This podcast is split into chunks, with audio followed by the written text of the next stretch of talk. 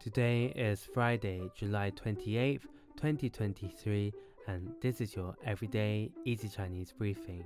大家好，我是林老师, and in under 5 minutes every weekday, you'll learn a new word and how to use this word correctly in phrases and sentences. Today's word of the day is shu, shu, which means book.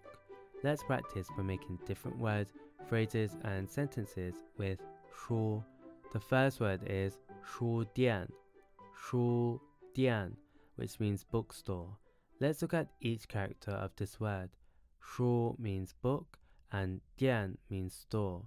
A way of using it in a sentence is 我喜欢在书店里逛，寻找新的好书。我喜欢在书店里逛，寻找新的。 好说. I enjoy browsing in bookstores, searching for new good books. Another word we can create with shu is mi shu, mi shu. This means secretary. Let's again look at each character of this word. Mi here means secret. A way of using it in a sentence is 公司的秘书负责安排会议和处理文件。公司的秘书负责安排会议和处理文件。The company's secretary is responsible for arranging meetings and handling documents. Finally, we can create the word 书法,书法, which means calligraphy. The 法 here means method. A way of using it in a sentence is 他的书法非常漂亮。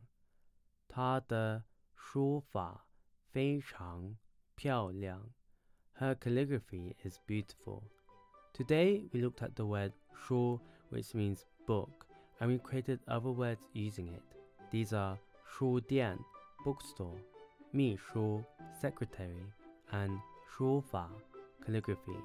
To see this podcast transcript, please head over to the forum section of our website www.everydayeasychinese.com where you can find even more free Chinese language resources. See you again soon for more practice.